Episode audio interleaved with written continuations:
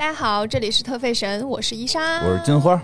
今天我们继续来讲索林。哎，索林的第二期啊，这个这个特这期可能比上期我觉得有可能更有意思。如果我接下来这这期 New Slim，大家应该都知道，如果大家是 ID 的粉丝，那么大家应该知道我会讲到他。如果你是他的粉丝，要不然你就选择别听了。没有没有没有没有没有，大家就是我跟你讲，这期绝对比上期有意思。上期我已经感觉出来了伊莎的这个这个这个爱。感觉出了伊莎对菲比的爱，我都不敢插话，我都谨小慎微，对吧？要不然我说这个这个，我得穿个金刚狼的衣服来录节目呢。今天这集这个是不是粉丝的不重要，就 这期可能活分一点。我认真的表达啊，我刚才开玩笑的哈。如果你真的非常非常喜欢 ID 这个设计师的话，那么。我仅代表我自己的看法，因为就是每个人都有自己的喜好，然后我会尽量很客观的表达这个事情，但是我会发表我自己的看法，毕竟这是我的节目。啊。行行行，啊，反正这期我觉得可能能活跃一点了，这上一期我都有点不敢说话。嗯，好的，那我开始了啊。怎么着？准备有一种要退的，赶紧啊。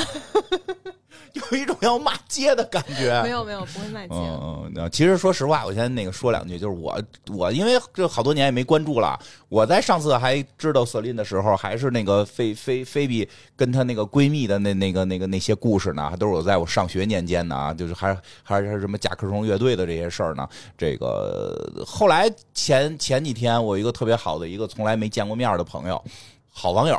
从从从我大学毕业就一直是网友啊，见过面前那个前两年就是终于见过一回面，那个。他就特意的听咱们节目，一直听咱们节目，老在说说你们什么时候讲这个这个死令啊？但是我就要听那个老的，那个新的吧，就哎就开始。我跟他能聊到一块儿去？我说至于吗？我说至于吗？他他们就都表达出了特别的不能接受啊！这个这个，你先说说，你先给我们介绍一下这个在你们这个圈子里边这个。我我不不是不是不代表所有的啊，这个圈子有很多人还是很喜欢他的，还是有很多人。一会儿我。会讲到一个人，你一下就能想起来这件事儿。讲到的时候，你就会有一种恍然大明白的感觉。好，那你讲讲吧，这到底怎么回事？我很纳闷儿，这期我很期待，因为我很纳闷儿，到底发生什么了？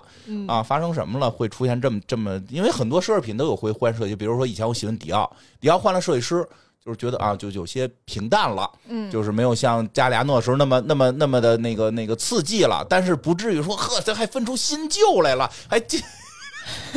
还给弄出，就是在他们眼里，我看这就是俩牌子，真的是。啊，对对，所以到底发生什么了？你讲一讲。这期我们主要讲 New Slim，嗯，New Slim 是从什么时候开始呢？二零一八年，二零一八年，Slim 的呃创意总监，嗯，变成了 ID Sliman，就是 ID 这个设计师呢，也是一个非常传奇的设计师，嗯，然后我先讲一下我我对他的第一感受哈，他来到 Slim 之后干了几件事儿，第一件事儿，他把 ins 上面所有的视频，嗯，就是页面全清空了，之前所有的一切全没了。嗯，这是这是美国人吗？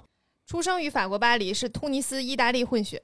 不是美国人也这么干事儿？现在 这个行为确实上来就有点这个。对，这是第一件事儿。哎呦，我都想起来了，当时我服务的那个某客户，哎呀，真的服务，当时服务于某客户，后来客户被被人七百亿收购了嘛。然后后来我们一直伺候的那个微博那个账号，后来突然有一天宣布停了。嗯，说这个这个这个这个电影账号，这个电影厂牌再也不会发布消息了。我们将在用用用用用一个。动画品牌发布消息，哎，你你念他身份证号得了呗？我觉得当时就是老鼠的那个品牌 啊，就不能说人告你，老鼠都不能说吗？人 告你，然后那个当时确实在我们群里边都特伤感，嗯，就是特别特别伤感，我感受到了，能能能，所以这个我一下能感受到，他要不删其实无所谓，嗯，就人家就是要重新开始，就归你了，就归你了，人自己也想牛瑟林。归你就归你了，就是咱能不能不伤感情？你这性格，咱们一会儿讲讲，就是他为什么就是性格是这样。那这一下肯定让很多老老粉们很很很很很伤心啊。然后随后 ins 上就有了一批怀旧账号，这批怀旧账号包括 old sline，也包括 phoebe philos slim，就是把以前的给搬运一下。对，就大家会找到以前的一些东西，都没来得及搬运，他这上来就删了，谁能想到呢？哎呀，他上哪搬去？这个这个这一下这是有点。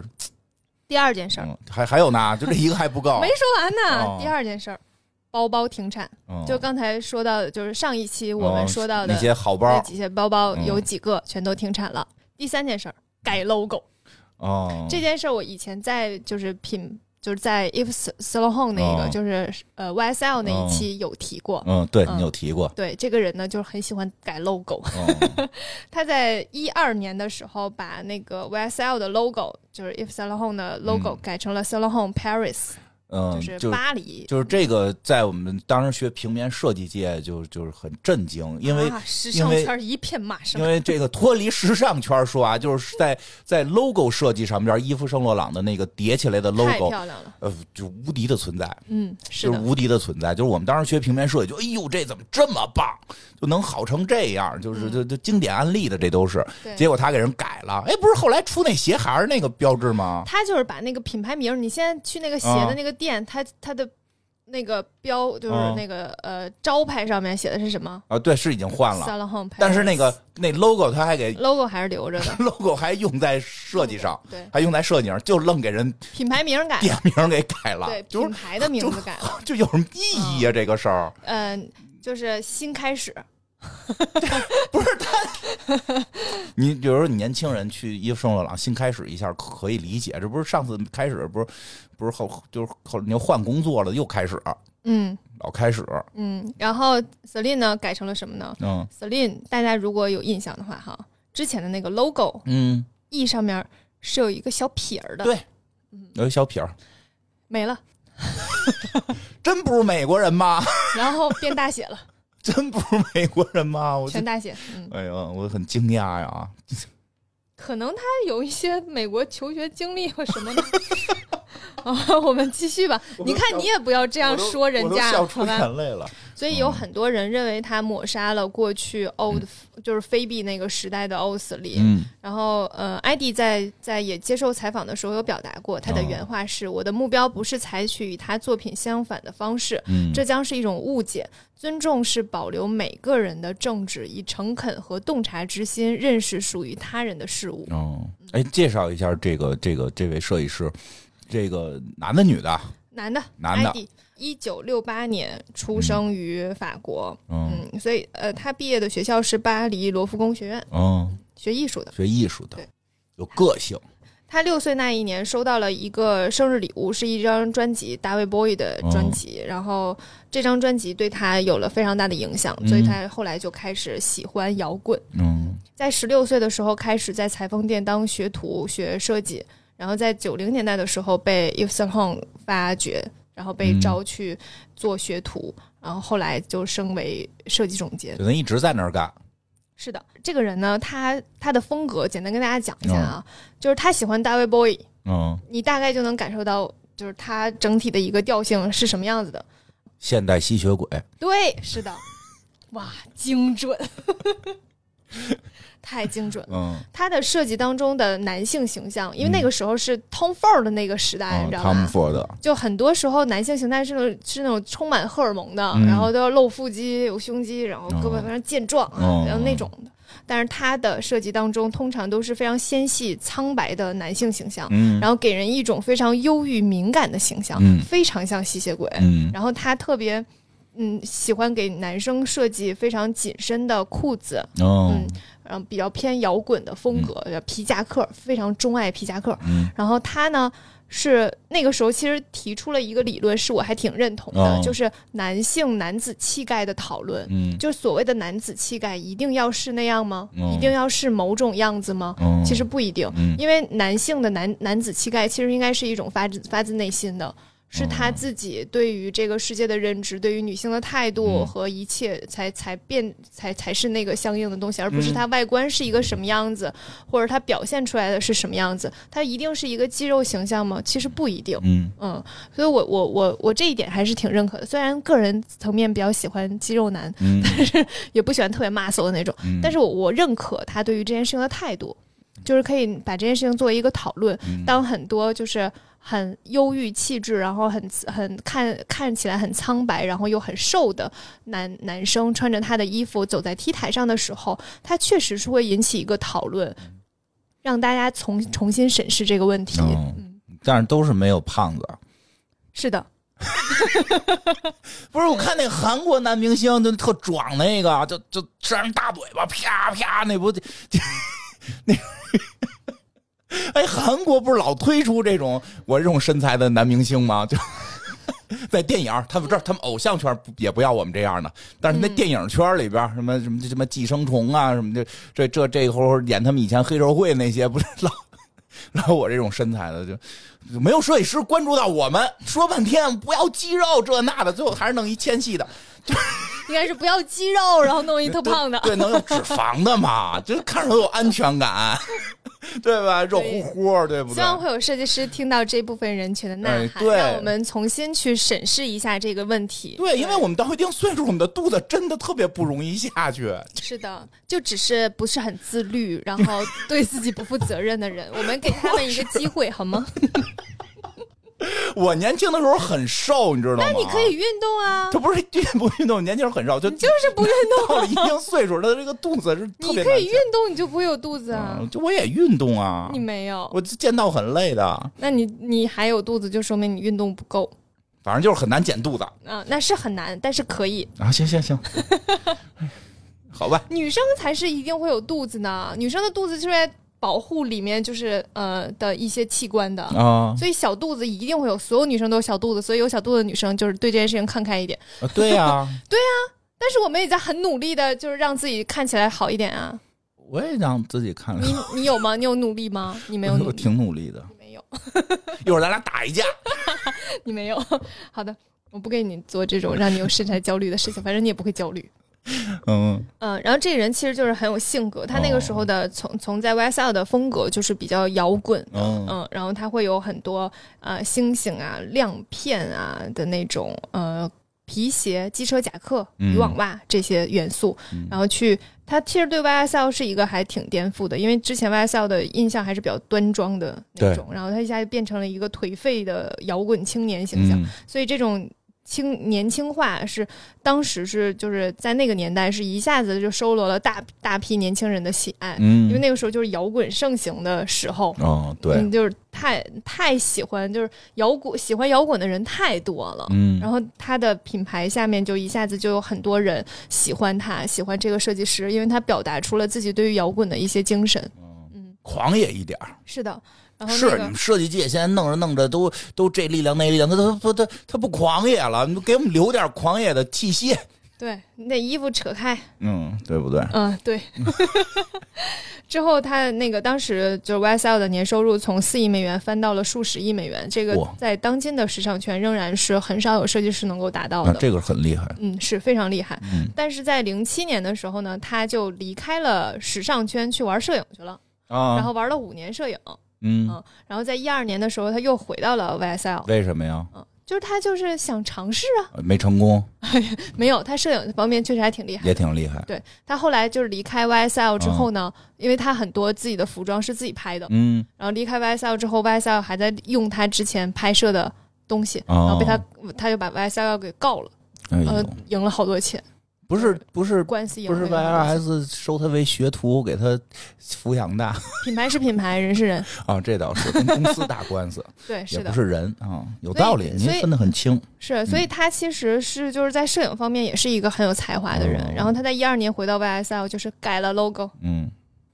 你说他学摄影回来第一件事改 logo，从头开始，就就感觉他是不是学平面设计去了？他有一种动不动就从头开始的那个感觉。对呀，今天晚上十点，今天晚上十点开始，我就我就要做重新做人了，我要当一个文学家，我开始学字典。我觉得那个艾迪是一个还挺有性格的人，嗯，然后我还挺喜欢这种，就是想干什么，然后就去看干了，就是都已经。做的很好的时候，还是可以去选到另一个领域，然后然后觉得还挺有意思的，然后再做回来，可以两个东西再结合。这倒听着有点像我，就不着调嘛，想干什么就干一笔，干着不高兴不干了，就 挺好的。但是钱得给。是，然后他艾迪在零零年七月份的时候做了迪奥欧美的那个创意总监，就是迪奥的一个系列，OOM 的。迪奥 OM 的创意总监和设计师，然后这个时候呢，他又就是在在迪奥又开始风生水起。他要改迪奥吗？他改不动吧？没有没有，他没有改迪奥。他在迪奥的这个系列当中，也是继续为男装塑造了这种纤细的典型，然后但是让他们去露出这种纤细但是有一些肌肉的胳膊，然后解开衬衫，然后嗯露胸肌，就是很有精神。嗯嗯，哎，你这说起来的话，感觉他是不是跟迪奥感觉会？更更更合适一点，对它跟迪奥的结合融合会更合理一些。对对对对，那干的算不错吗？男装是吧？男装，然后他那衣服都是比较合身的那种，呃，衣服和裤子基本上都是非常合身的，他就是。他的衣服基本上不允许有赘肉。嗯，这个时候呢，就我们就讲到了，曾经金花有跟大家提过一件事情，就有一个人为了把自己塞进迪奥的衣服里，疯狂减重。啊，这都是我提的了，我肯定知道。大家就评论区说是谁吧。嗯 嗯，不说一下吗？啊，不是说过了好几什么老佛爷吗？对，还是说一下，因为这个非常能够体现，就是嗯，他的当时设计的一个地位吧。就是老佛爷为了他的衣服减重。所以他的衣服基本上就是开创了一个男装零码这个逻辑，就是男装的，就是真的出现了一个非常小号的这个状态，就是在他的迪奥比较开创式的一个设计。就是以前如果是 T 台上的男生，基本上那个就是衣服都是 size 比较小，但是没有小到这个程度。嗯，所以他开始有了这个，而且他的衣服实在是太太紧身了。嗯，所以基基本上就很难。嗯，很很多模特都没法没不大能够适应，然后当当时他的衣服被很多人喜欢，包括那个布莱德皮特在结婚的时候穿的也是他设计的衣服，所以他在迪奥的时候其实是就是混的很好，而且设计的衣服也非常不错。哎，不过正要说的时候，突然觉得就是听了这个，就是在在做节目之前吧，或者说在以前大家。不太了解的时候，觉得这个老佛爷应该是顶尖了。听了我们节目，我觉得现在老佛爷已经属于一个战斗力标杆了，就 像复仇复仇者联盟里的雷神，但是上边还有浩克，还有灭霸，就是 那老佛爷上边还有安娜温图尔，安娜温图尔上头还有比比尔，还有老爷爷比尔，一物降一物的，真的是啊！这一集又拿出战斗力标杆，这个老佛爷说事儿。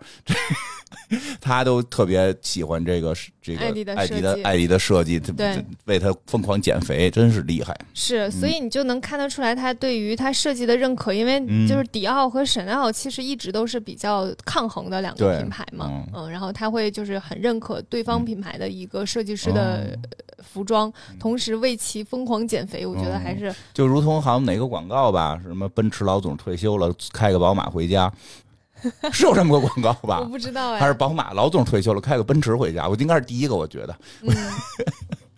之后他的那个 ID 当时设计的衣服，就基本上开创了男装零码的逻辑。嗯，对，就是之之前男装就是你虽然在 T 台上看到一些男的都很瘦，但是没有到那么瘦。嗯，哎，那这也算跟那个谁菲比合上了。嗯，这个这个这种这种零码的不也是靠这个什么来自星星的你在我们这儿火起来吗？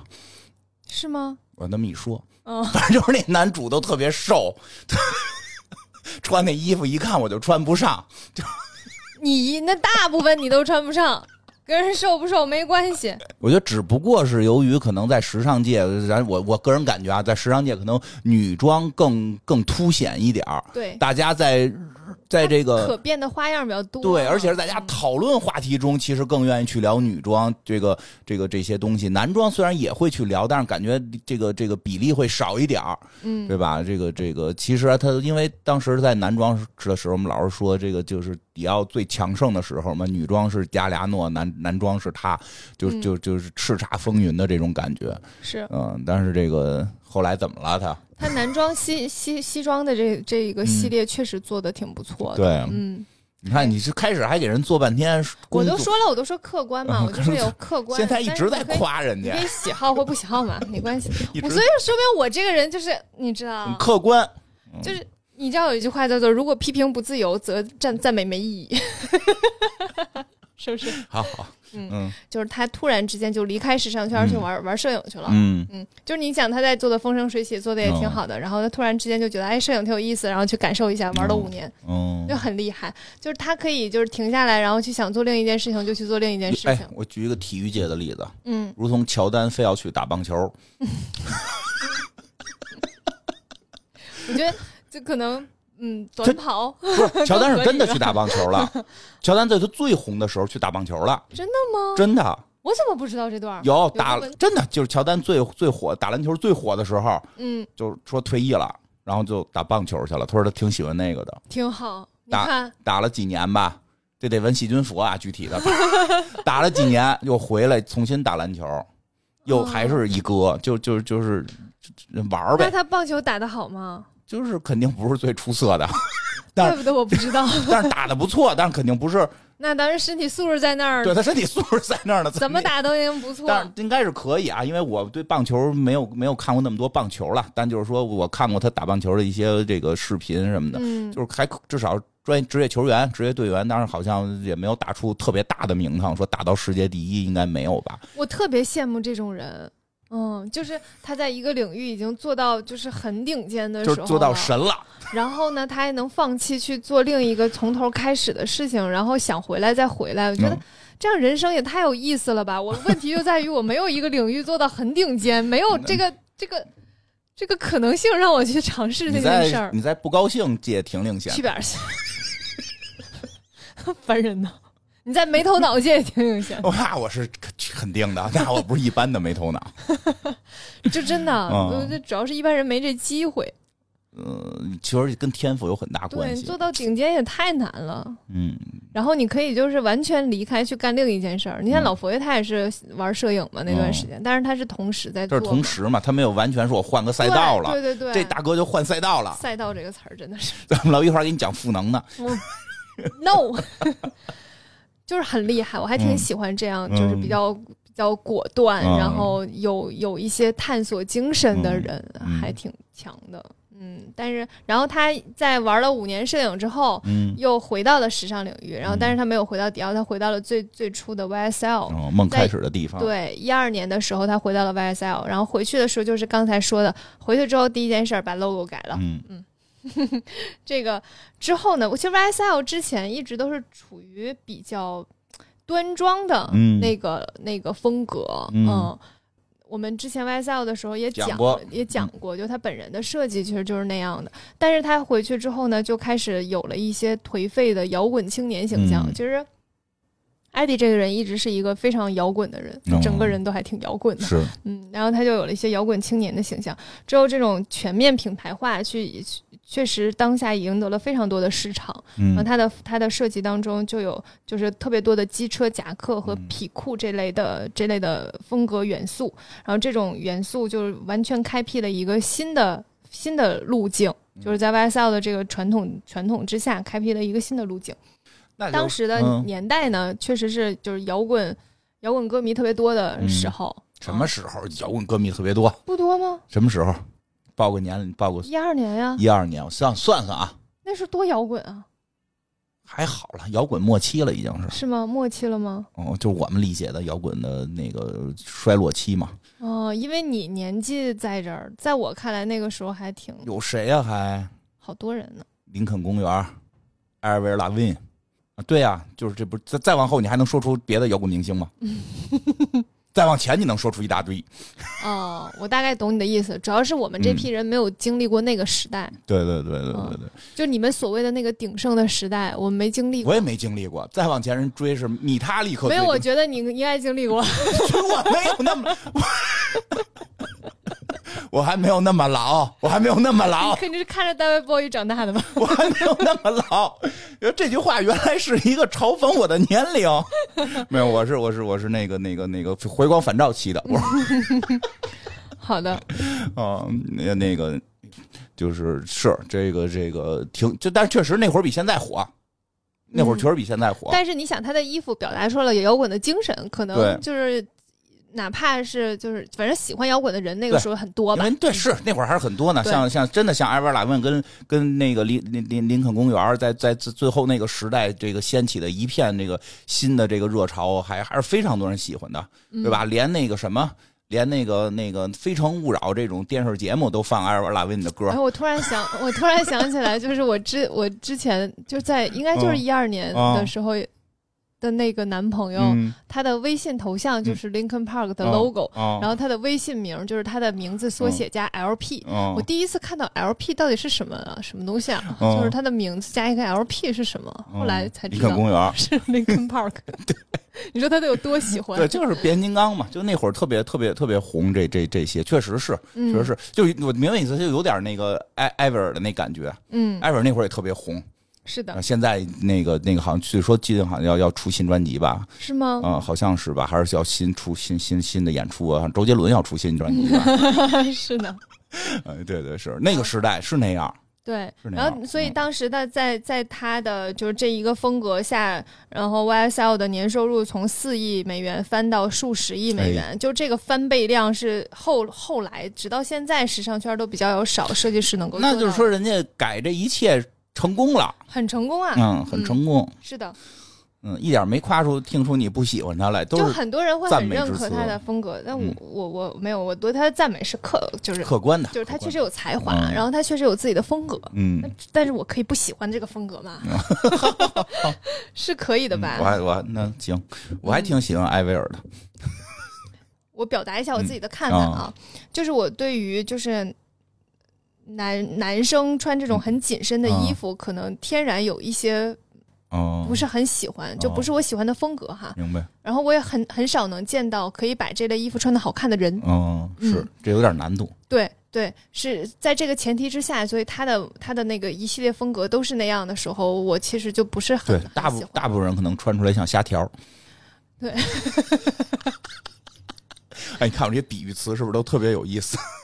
主要是你知道，当时可能喜欢 ID 的这批人，现在已经有一定的年纪，但是他们可能还喜欢穿紧身裤。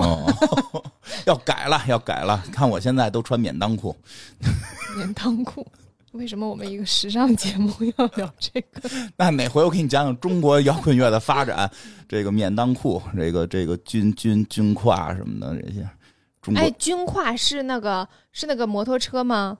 不是，那挎斗，那胯子，那啊，我特别想想坐一下那个摩托车，大胯子，对，就是那个斗里，哦，多有意思呀，是挺有意思的。我没坐过，我好像就坐过一次，还没开。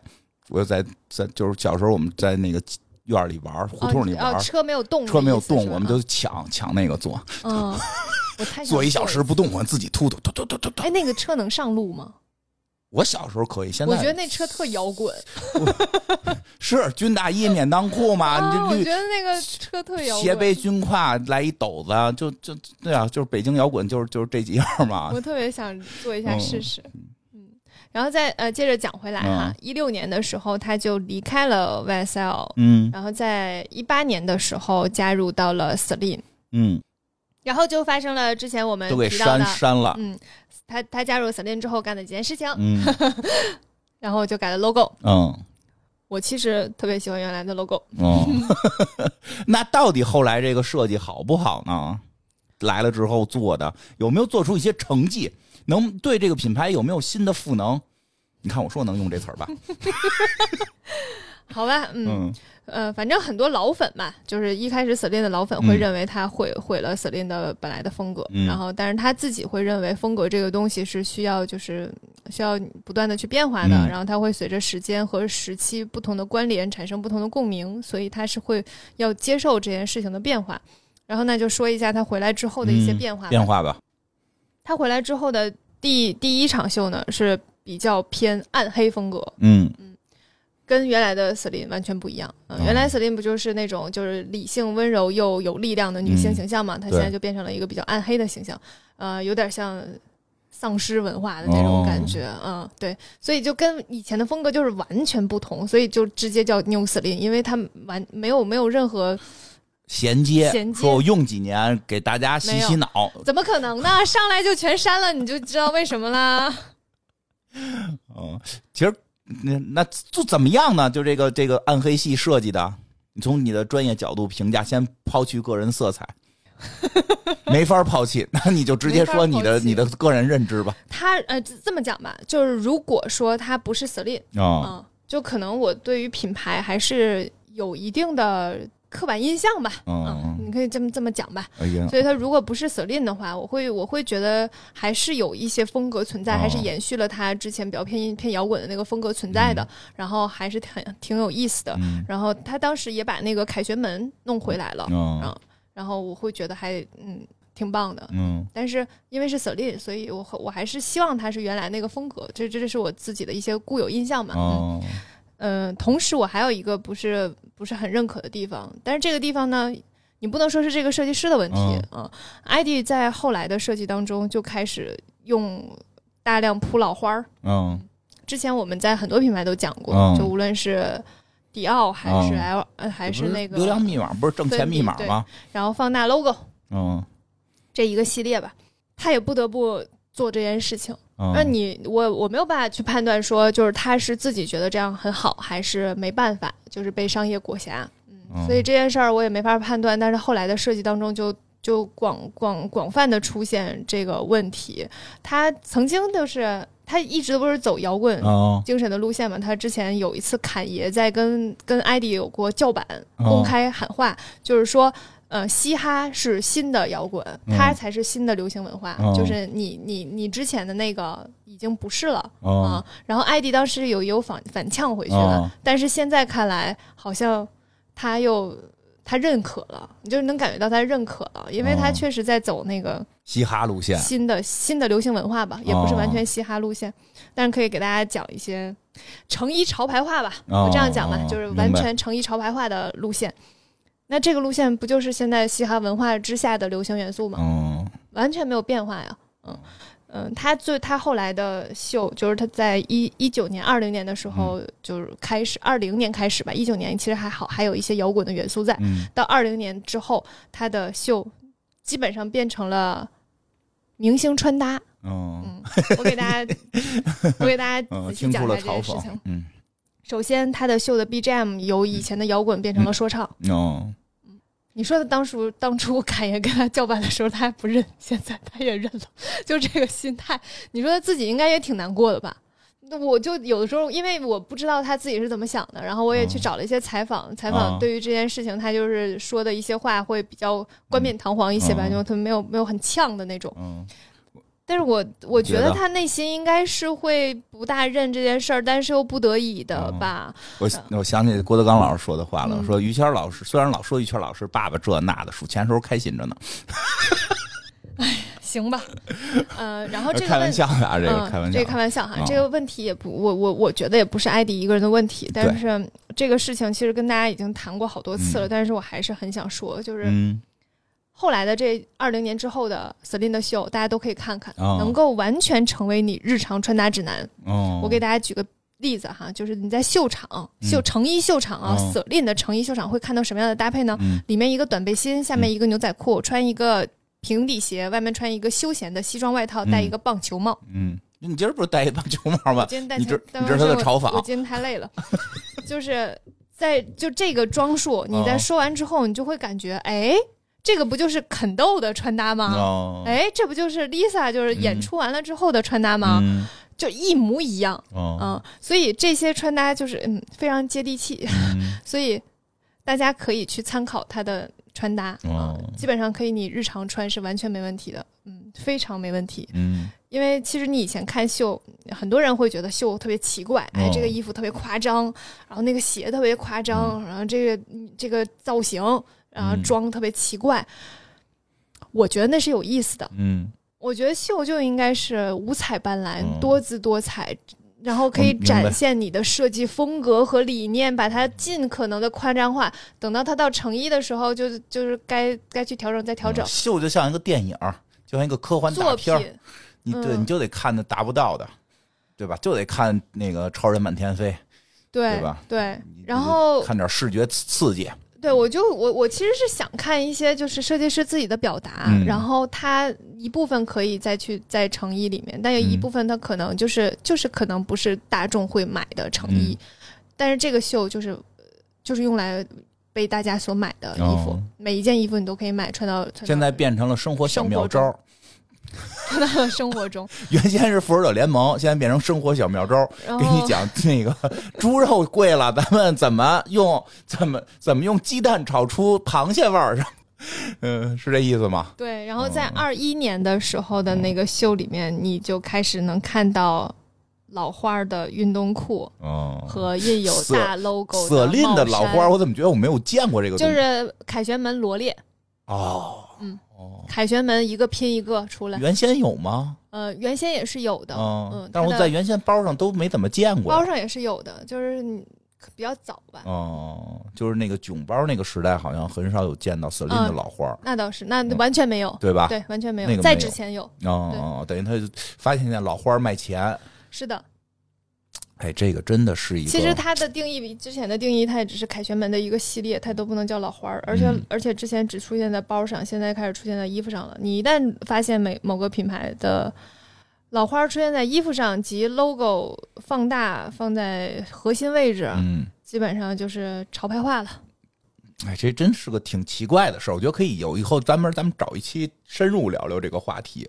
嗯，就我也我说实话，我也会觉得这个略有没劲，就是就是潮牌这么干很正常，但是你大牌这么干，就就是那反正我不会买。我觉得艾迪在反正他在一九年、二零年的时候，其实也试图努力过不走这个路线吧。我觉得他努力过吧，但是投资方不同意。对，但是没办法，就是最后还是走向了这个这个方向，挣份钱嘛。对。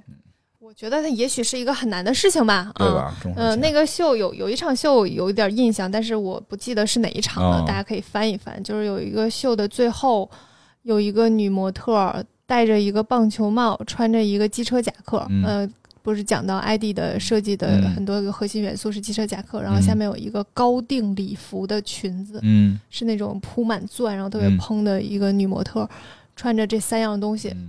然后面对着远处的烟火，默默流下眼泪。嗯，我觉得有有一些表达在里面。嗯，就大家各自感悟吧。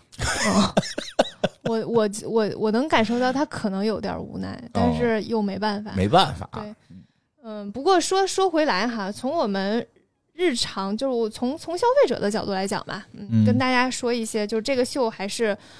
大家都可以看一看，嗯，我还挺建议大家看一看，就是它跟你对你日常穿搭的帮助还是挺大的，因为毕竟不是所有人一上来就能找到自己的风格。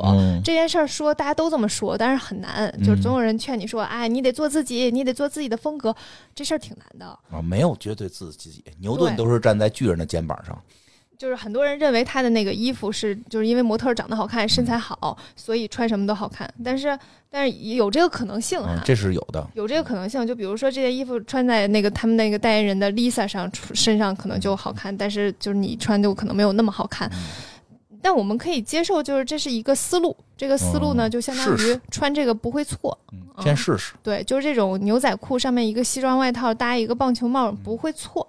哎，应该就是就是，我觉得应该弄一个综艺，就是让特好看的明星跟模特，然后就是就是看怎么搭配，他能给他搭配难看了。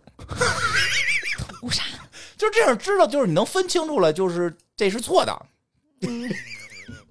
对吧？是你懂我意思吧？这这个有点意思，我就找人我策划一个。大家可以去看看这个秀，然后去找一些自己穿搭的灵感吧，也也是一个帮助。嗯，呃，然后特别想跟大家讨论，就是当时我看的时候，我就觉得，哎，其实这个不就是大多数欧美这种姑娘都穿这样，然后你也能看到走欧美风的姑娘也穿这样，然后大部分。大家开始去，就是你看大街上的衣服也日趋开始这样，嗯啊，淘宝上那都那休闲西装一抓一大把，嗯，都穿休闲西装配牛仔裤，穿板鞋戴棒球帽，都是这么穿的。现在这个有点这个常见了，咱们对非常常见。咱们咱们咱们准备搞点新的，我准备以后穿盔甲上街。那大家可就这个是一个不会错的选择。然后我就想到这件事儿，就是想到那天我跟我妈妈出门，嗯，我跟我妈妈出门呢。我妈妈说外面是不是挺热的？我说挺热的。她说那我穿裙子吧。我说好啊，就是北京保证比我家那边要热嘛。是。她就穿了一条裙子，我们就出门了。出门之后，她就一直在四处张望，走到哪儿都四处张望。然后我就问她，我说你看什么呢？我妈说，你看都没有人穿裙子。嗯。就我穿裙子。我说那怎么了呢？嗯，她说人家都不穿，太奇怪了。哦，可是她穿了一个就是很正常的、很普通的裙子。我就说，就我就在想这件事儿，就是大家真的非常害怕自己和别人不一样。嗯，有人希望，有人害怕。对，对，就这件事情，嗯，我觉得要允许这件事情的存在。嗯嗯，不要去鼓励所有人，你要找到找到自己的风格，然后做自己，不要在乎别人的看法。嗯，这件事儿学做到之前，你要先学会接受。自己暂时无法变成那样。哦，嗯，说的真好。对我就是我，我这是一个思考跟大家哈。就比如说，我其实周围有很多微胖的女孩子，嗯，我觉得她们特别适合穿裹胸裙。哦，就是那种会强调胸型的，然后腰上系一个腰带的那种裙子，会非常漂亮。嗯，但是她们非常怕穿成那样。为什么呀？他们会把自己套在那个宽大的 T 恤运动裤里，就是不想让别人看出她胖，所以。你说找到自己风格这件事儿，就真的是一个逻辑悖论，嗯，就是逻辑上是不大不大成立的。所以就是你慢慢慢慢来吧，就是你先要去去接去接受自己不一定能够找到，要去尝试。就比如说我其实能知道，我我比较适合穿吊带儿长连衣裙，嗯。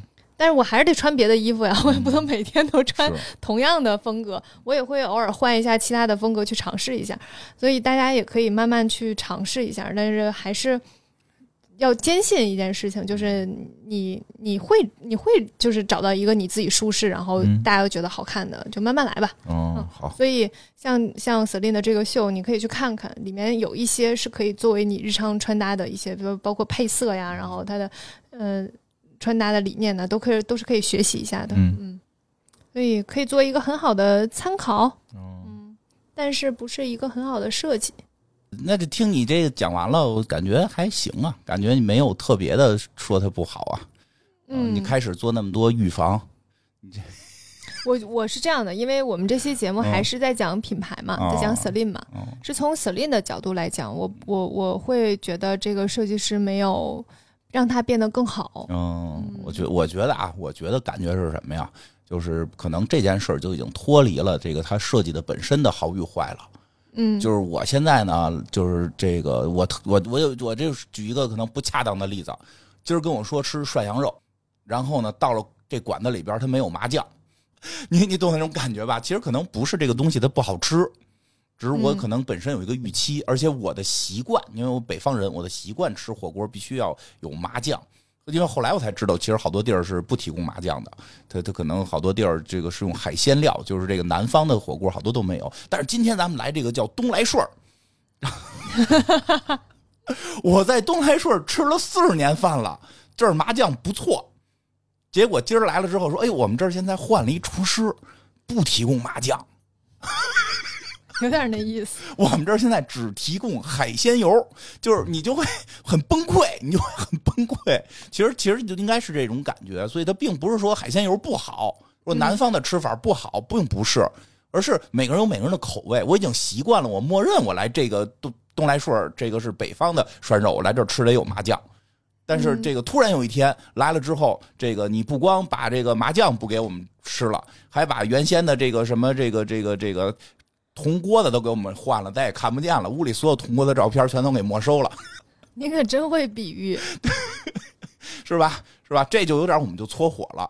其实是，其实我觉得更大的问题是在哪？就是大家其实可能还是想这个，就是这个菲比的这些设计，因为已经是十年的这个这个这个粉丝也好，或者说他的这个受众也好，已经培养出这种使用习惯了，就这种已经有这种习惯，有这种审美了。那可能作为一些其他的品牌，有的时候我觉得有些品牌是什么？有些品牌他们也知道这这种事儿，所以他们会换一个设计师的时候会进行引导，就是你不能马上变，嗯，而是通过循序渐进的那个一点一点一点的。其实很多设计师操都是这么操盘，就我一上来可能上来我得先来两句对前一个设计师的致敬。一般呢，可能前一个设计要不太好，那不对前一个设计师致敬，对那个创始人致个敬，就是。他们套路好多都这样嘛，就是新设计一上台，他把那个凯旋门引回来了，应该是就是他是他是这么想的，致敬了，他是想这么想的，但是对吧？包括老花可能都这么，但是他没想到，其实大家就是忽略点，其实大家喜欢的是菲比那个时候的那个，嗯，就是因为菲比就像我们听我们上一期节目听出来了，就是菲比对于这个品牌的重要性是高于他们的好像创始人。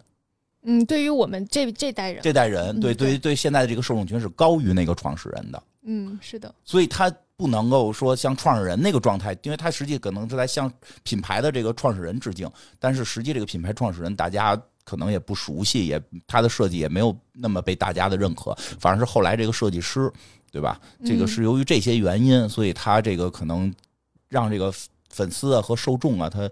他他起了很多逆反心理，所以其实这个事儿，时尚这个事儿很很神奇。他并可能他这个设计拿到另一个品牌或者自己一个品牌，可能就会完全的。近一近一年多吧，嗯，确实没啥设计，嗯，就这个事情也是让我挺挺不不就是没有那么喜欢他的原因，就是近一年多的没有什么创新的东西出来。那反正听你讲的这些秀的感觉，应该是可能也没有拿到特别大的权利。嗯，这个有这种可能，就跟电影似的。电影其实很多人都说，哎，导演是谁谁谁，你得看那导演有没有最终剪辑权。如果导演没有最终剪辑权，就是个打工的。就是他对整个片子的质量毫无控制力。其实有时候会是这样，就是你要看他本身在这个可能都叫导演，可能都改成这样，都叫设计师。他改成这样什么的，又改那些东西，什么这个停产，那感觉他好像挺有操控能力的。但是又最近这两年就是不知道为什么，可能就是给他头两年这个这个没展示出来呗，就是业绩没上去呗。因为因为对于这个老板还是追求的是这个。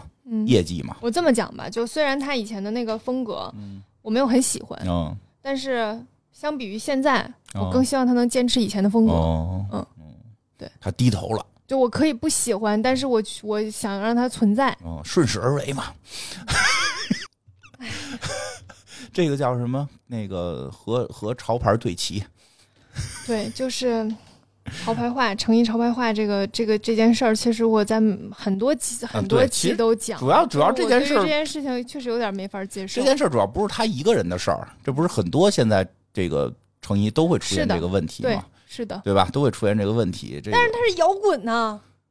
啊，摇滚怎么摇滚不是？摇滚不能坚持一下吗？摇滚主要是为了挣钱吗？不是？摇滚 稍微有点精神吧。就是在不在在那个钱上边那个在挣了钱之后才有精神，先挣钱，挣钱没有精神了都。好吧，嗯，行吧，这个其实这个设计师还是有挺多的这个喜欢他的人，嗯，很多很多是吧？是的，所以其实也不要，我们也不要引起这个这个这个大家的这个这叫什么？粉丝之间互相打架，这叫什么？战队叫什么？PK freestyle。没必要。其实更多的时候，我觉得是这些东西都没有脱离商业，它很多时候是一些商业上的一些困境，真的是商业的一些困境，市场的市场面临的新的挑战。其实我觉得很有可能，但是可能就是说，更多时候可能对他寄予厚望，觉得他很摇滚，或许他能在这里边做出新的成绩。对，你就感觉他应该会不会这样啊？他没想到他沉沦的比比比谁都快。对。所以，其实我我我特特别希望，就是大家还是百花齐放，各种风格都有，然后去用不同的角度表达各种问题。我有一种浅浅的预感，嗯，就是再过个十年之内吧，嗯，就是各个行业，包括影视、游戏什么这个音乐什么的，这个这个十年之内应该会重新焕发出一种新的生机。十年之内还是十年之后？之内。十年之内应该会重新焕发新的生机，让我们拭目以待。更多的百花齐放的状态又会重新出现，又又又会像是什么什么这个千禧年的那个跨年那会儿的那那那那些啊，九四年的那些，就是它其实其实它都是一个阶段性，啪啪啪的。出一些曝光的一些点。对吧？很很有可能啊，这个这个，我觉得是因为它有一定的波端波动性，跟它的那个经济的那个购买结构都是有关系的。因为当所有人都开始觉得自己特别潮的时候，就会出现一个问题，就谁也不潮了。现在不就是吗？我就跟你说，我想突然想起了一个上上海电影、上海上海美术制片厂的一个动画片嗯，叫《超级肥皂》。啊，嗯。看过吧，看过吧，就是说这个有有有一个商人穿着一身白，要想俏一身笑，那个。用了我的超级肥皂，用超级肥皂啪啪啪在这衣服上一擦，就蹭白蹭白的，你的衣服就白了，对吧？结果这个同结果就大家全来他这儿买买买买买白肥皂，给自己蹭的锃白锃白的，的衣服都白了，都白了。然后旁边最逗的是，大家都跟右边排队，左边还老大爷拎着一小姑娘一直在左边排队，他最后一个买的，对吧？就是在大长队，最后终于全就是第就每回人把衣服抹白了，特高兴。然后我最潮嘛，这个我最亮眼，因为大家都穿的灰灰这个这个各各种。各样的这个颜色，就是它最白最亮眼。结果后来，当所有人全白了之后，喜事都变丧事大街全是打翻儿的，就是看着穿着一个又红又绿的小姑娘蹦蹦跳跳就出来了。啊，她怎么有颜色？她可真潮！然后大家就开始突然发现，又是那个商人拿着三块肥皂，我们现在有红 黄绿。可以拼配成各种颜色，对，大家又开始买这个肥皂，它肯定是一个阶段的循环，用几年的时间去循环。嗯，我觉得现在确实已经开始会让人感觉所谓的潮牌化的，或者说一些这个这个模板化或者什么的，这个很多的这种规则已经开始出现了。因为这样商人会觉得你这么做最省劲儿嘛，你这么做咱们就有方法论了，对吧？赶紧赶紧复制，对吧？然后这个这个小步快跑，然后这个。跑着跑着，当发现大家都穿上白衣服的时候，就是彩色的就又会重新出现。这个不会很久，不会很久。让我们等待那一天的到来。快了，快了。行，就是希望那个大家再回到那菲比那个时期，把 logo 藏一藏。对，然后也可以期待一下菲比自己的品牌会把他的名字印在衣服上放大吗？让我们拭目以待。好，下期再见。再见，拜拜。